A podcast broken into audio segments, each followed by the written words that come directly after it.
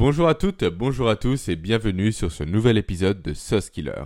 Sauce Killer, le podcast réservé aux personnes qui veulent réellement progresser et développer ou renforcer leurs compétences holistiques.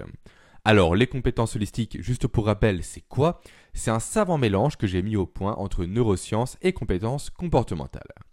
Ainsi, si vous êtes là pour découvrir des méthodes, des techniques, des outils, pour être dans un processus d'apprentissage, de formation et surtout de mise en application, c'est le plus important, alors euh, bienvenue. Avant de commencer le podcast du jour, je tiens à vous remercier. À vous remercier car vous êtes de plus en plus nombreux et nombreuses à rejoindre ma newsletter privée.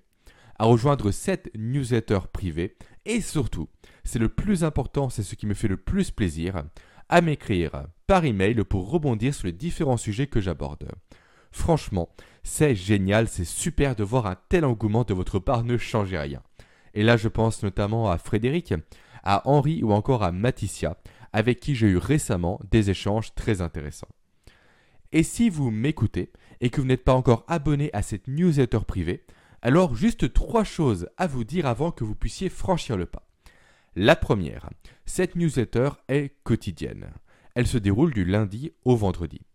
Ensuite, deuxième chose, elle est 100% gratuite. Et ça, ça ne changera jamais, je vous le garantis. Et enfin, troisième chose, au travers de cette newsletter privée, je vous partage toutes les semaines, donc du lundi au vendredi, des astuces et des méthodes pour vous aider à renforcer ou à développer vos compétences. Que ce soit des compétences liées à la communication, à l'influence, à la gestion du temps ou encore à l'efficacité professionnelle comme personnelle d'ailleurs. Donc, si ce concept vous intéresse, alors vous trouverez tout simplement un lien en description du podcast. Vous cliquez sur ce lien, vous rentrez votre prénom, votre email, vous faites envoyer, et là vous allez recevoir à partir de demain, à 7h, votre première newsletter privée. Voilà, l'introduction c'est fait. Maintenant on va passer au cœur du sujet. Cette semaine, nous allons donc conclure notre série de podcasts sur les langages de l'amour de Gary Chapman. Plus précisément, nous allons conclure cette série de podcasts sur l'appropriation que j'ai fait de ces langages de l'amour-là pour en faire des outils de communication et d'influence. Et vu que nous sommes au dernier podcast de cette série, alors sachez que, ça fait très longtemps que je n'en ai pas fait, sachez que ce podcast sera accompagné d'une ressource complémentaire.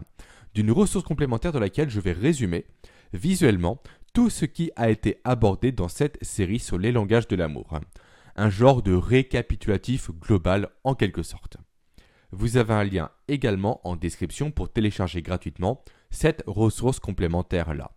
Et si vous êtes déjà abonné soit à mes newsletters privés, soit à mes emails normaux, on va dire, vous avez déjà reçu votre ressource complémentaire ce matin dans votre boîte mail. Bon, maintenant on attaque sérieusement. C'est parti, on rentre dans le vif du sujet.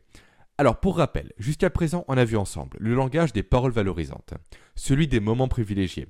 Ensuite on a vu le langage des cadeaux, puis semaine dernière on a vu l'avant-dernier langage qui était le langage des services rendus. Place maintenant au langage du toucher. Le langage du toucher, c'est le langage qui, de loin, est le plus compliqué à utiliser une fois qu'il est sorti du cadre du couple. Et c'est justement pour cette raison-là que j'ai décidé de vous en parler en dernier. Car en fait, les personnes qui sont sensibles au langage de l'amour du toucher voient leur réservoir d'amour ou de sympathie se remplir lorsque quelqu'un va les toucher, comme le nom du langage l'indique tout simplement. Donc, autant utiliser le toucher comme langage de l'amour pour remplir le réservoir d'amour de votre compagne ou de votre compagnon, c'est super simple. On parle de câlin, on parle de caresse, on parle de massage et même de rapport sexuel d'ailleurs. Autant pour le mettre en application avec des personnes autres que la personne qui partage votre vie de tous les jours, c'est beaucoup plus complexe, c'est beaucoup plus compliqué, c'est ultra délicat d'ailleurs. Car vous n'allez clairement pas improviser par exemple un câlin ou un massage avec Delphine, votre collègue de la compta, ou encore avec Denis, votre voisin, afin de chercher à remplir leur réservoir de sympathie envers vous, et donc pour améliorer votre influence à leur égard. Donc, comment vous pouvez faire pour utiliser ce langage du toucher-là dans votre vie de tous les jours. Comment faire pour utiliser le langage du toucher sur les personnes qui sont sensibles afin que vous puissiez améliorer vos relations humaines et surtout développer votre influence? Et surtout, comment mettre en application ce langage de l'amour-là sans risquer de voir vos gestes mal interprétés, ce qui peut très rapidement arriver qu'on soit clair avec le langage du toucher.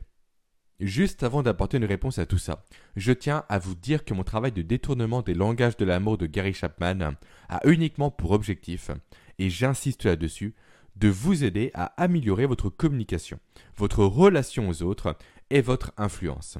En aucun cas, il s'agit de stratégie pour vous aider à manipuler les autres. En aucun cas, c'est dans cette optique que je vous ai présenté ces langages de l'amour. Et donc, j'espère que vous n'allez pas les utiliser à mauvais escient. Réellement, ça m'embêterait énormément que vous détourniez cette utilisation pour en faire des outils de manipulation et non plus des outils d'influence. Ça, c'est la première chose. Ensuite, deuxième chose, si vous n'êtes pas à l'aise, vous, avec un langage en particulier, pas de problème. Ça peut être celui du toucher, celui des moments partagés ou encore celui des cadeaux, pas de souci. Ne vous forcez surtout pas à le mettre en application.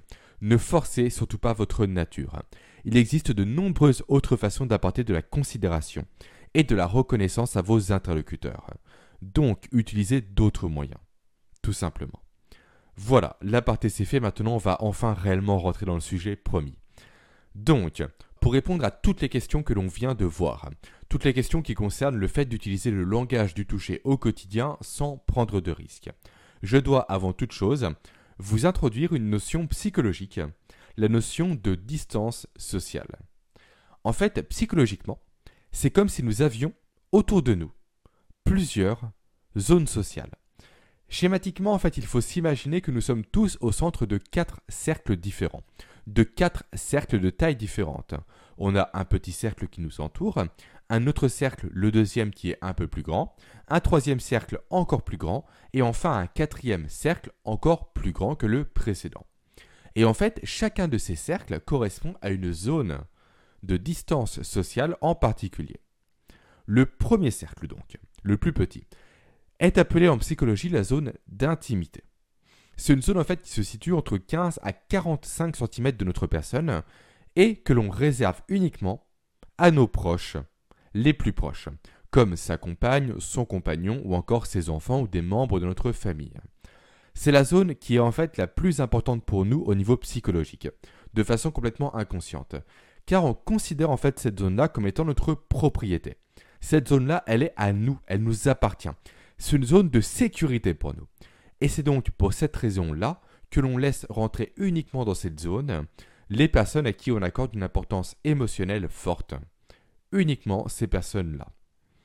Ensuite, le deuxième cercle. Là, c'est la zone qui est appelée la zone personnelle. Elle est située entre 45 et 135 cm de notre personne. Et là, c'est la zone qui est conventionnellement utilisée avec nos amis, par exemple en soirée, lors d'un rendez-vous avec des personnes que l'on connaît très bien, avec nos collègues à la pause café. Ça, c'est pour la deuxième zone. Maintenant, la troisième zone. Là, c'est la distance qu'on appelle la distance sociale.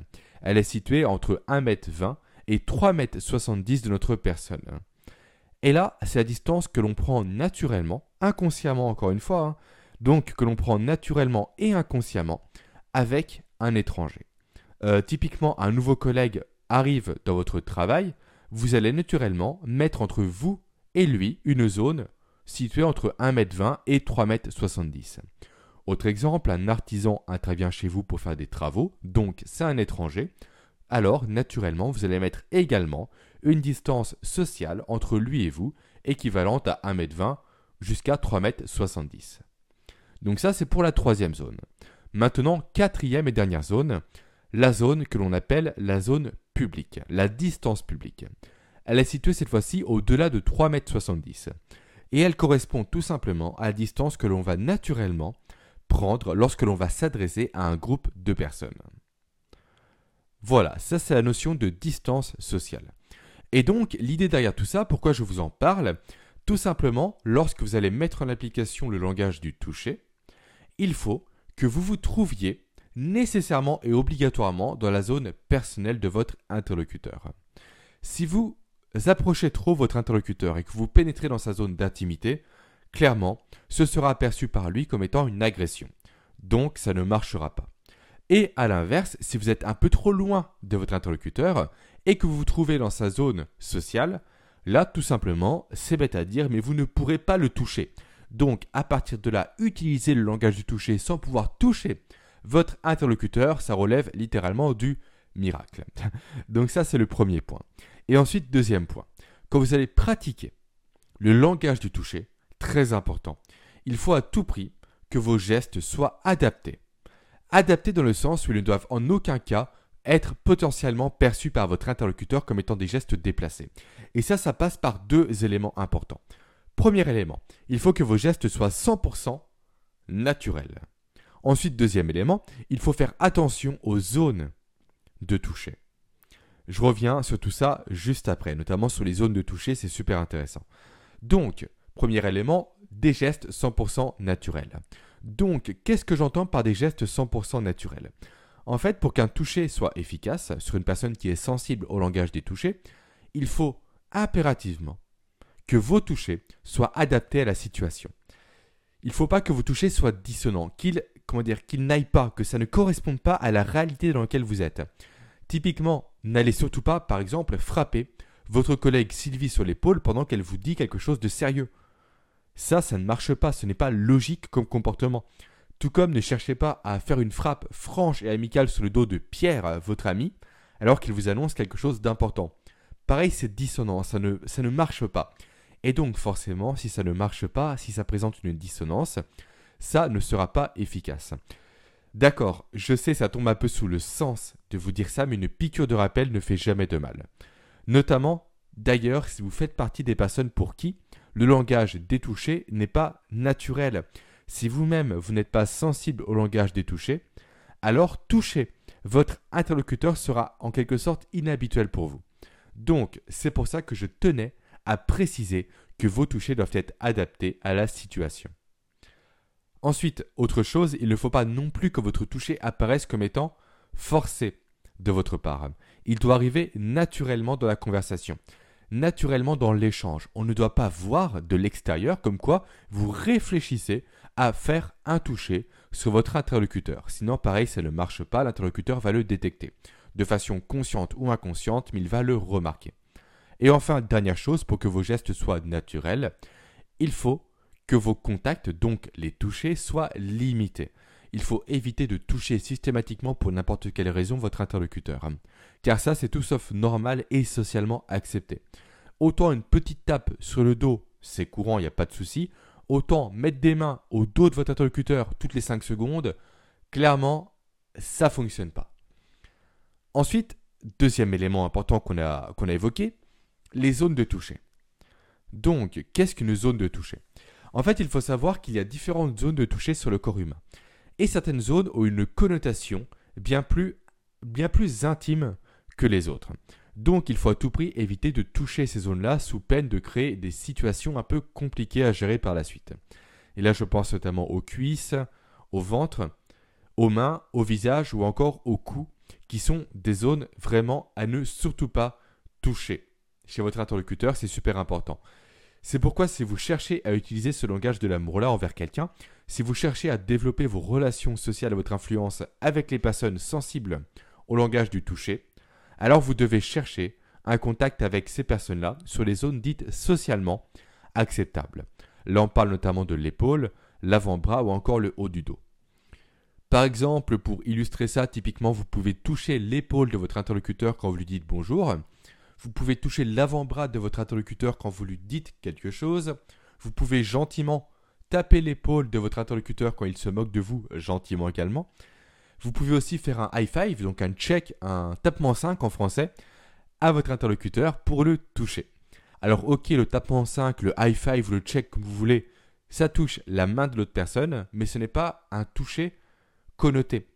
Ce n'est pas une caresse sur la main. Vous ne posez pas votre main sur votre interlocuteur, vous la tapez tout simplement et ça c'est socialement accepté et c'est très simple à faire. Voilà ce que sont des exemples concrets de toucher qui sont faciles à mettre en place au quotidien.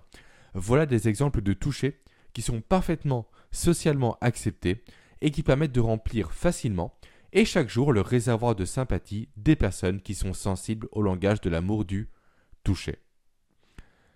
Voilà, en tout cas, c'est ce genre d'attitude-là que je vous recommande de mettre en application au quotidien. C'est ce genre d'attitude-là que je vous recommande d'implémenter dans votre vie de tous les jours pour remplir le réservoir d'amour de vos interlocuteurs sensibles au langage du toucher. Et pour terminer ce podcast, deux dernières petites recommandations. La première, elle est super importante, elle est cruciale d'ailleurs. C'est de regarder comment réagit votre interlocuteur ou votre interlocutrice à votre toucher. Surtout à votre premier toucher. Si l'interlocuteur détourne les regards, si cette personne oriente son corps dans une direction opposée à la vôtre, si elle repousse votre contact, ou si elle semble mal à l'aise, alors stop immédiatement. Là, il y a deux possibilités. La première, vous vous êtes planté.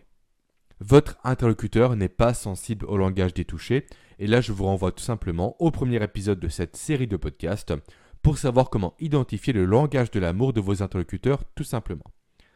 Possibilité numéro 2, votre interlocuteur est bel et bien sensible au langage du toucher, mais vous avez loupé votre toucher. Vous l'avez fait de façon trop bancale, de façon inappropriée.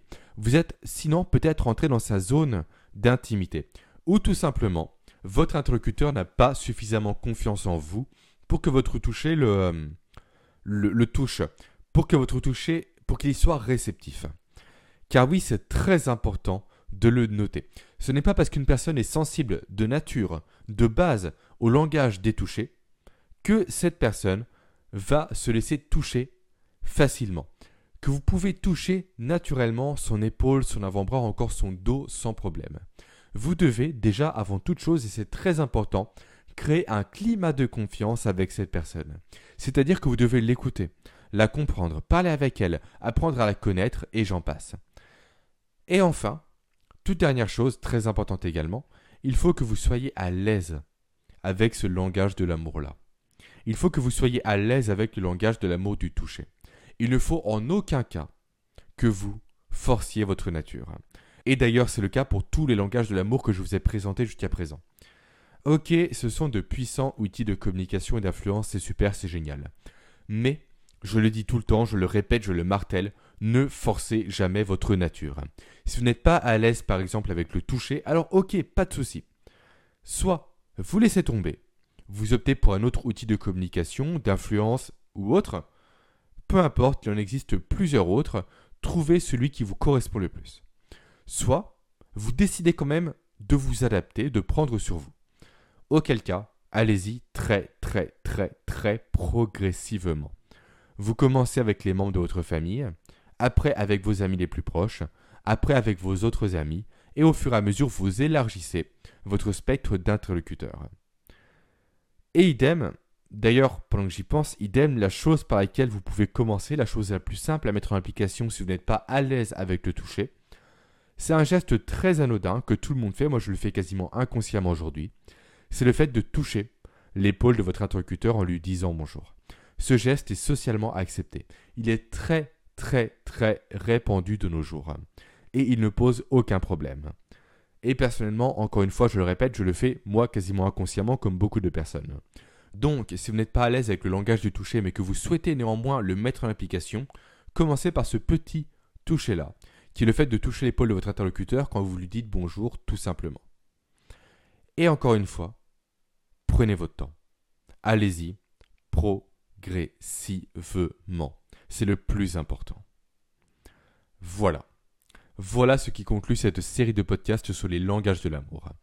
Encore une fois, avant de vous laisser, je vous le rappelle, vous pouvez télécharger gratuitement votre ressource complémentaire afin d'avoir un récapitulatif global de l'ensemble des langages de l'amour que nous avons abordés ensemble en podcast au cours de ces dernières semaines.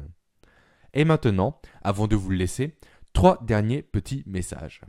Le premier, c'est que la semaine prochaine, nous allons en finir avec cette série de podcasts sur les langages de l'amour. Donc, si vous souhaitez, vous, me proposer des sujets, sachez que je vous ai réservé en description du podcast un lien vers un formulaire pour me soumettre les sujets que vous aimeriez que j'aborde. Donc rendez-vous en description du, euh, du podcast, cliquez sur ce lien, écrivez-moi le sujet qui vous intéresse, vous me l'envoyez et je vous répondrai soit par podcast, soit par email ou soit peut-être même par appel téléphonique, qui sait. Ensuite, deuxième message. Si vous êtes encore là à m'écouter, c'est que mon contenu vous plaît. Alors je vous serai reconnaissant, c'est super important pour moi, de deux choses. La première chose, c'est de me laisser un avis positif sur la plateforme d'écoute sur laquelle vous écoutez vos podcasts. Ça, c'est pour la première chose donc. Et la deuxième chose, c'est de parler du podcast, donc de Sauce Killer, autour de vous. Ce sont les deux meilleurs moyens pour m'aider à faire connaître mon travail. Donc je vous remercie d'avance. Et enfin, dernier message pour conclure ce podcast. Si vous êtes arrivé là, à la fin de cet épisode, et que vous n'êtes pas encore inscrit à mes newsletters privés, c'est qu'il y a littéralement un problème. Alors cliquez sans plus attendre sur le lien en description pour recevoir votre première newsletter privée dès demain matin à 7h. Maintenant, je vous dis à la semaine prochaine. Et très bonne semaine à vous au passage.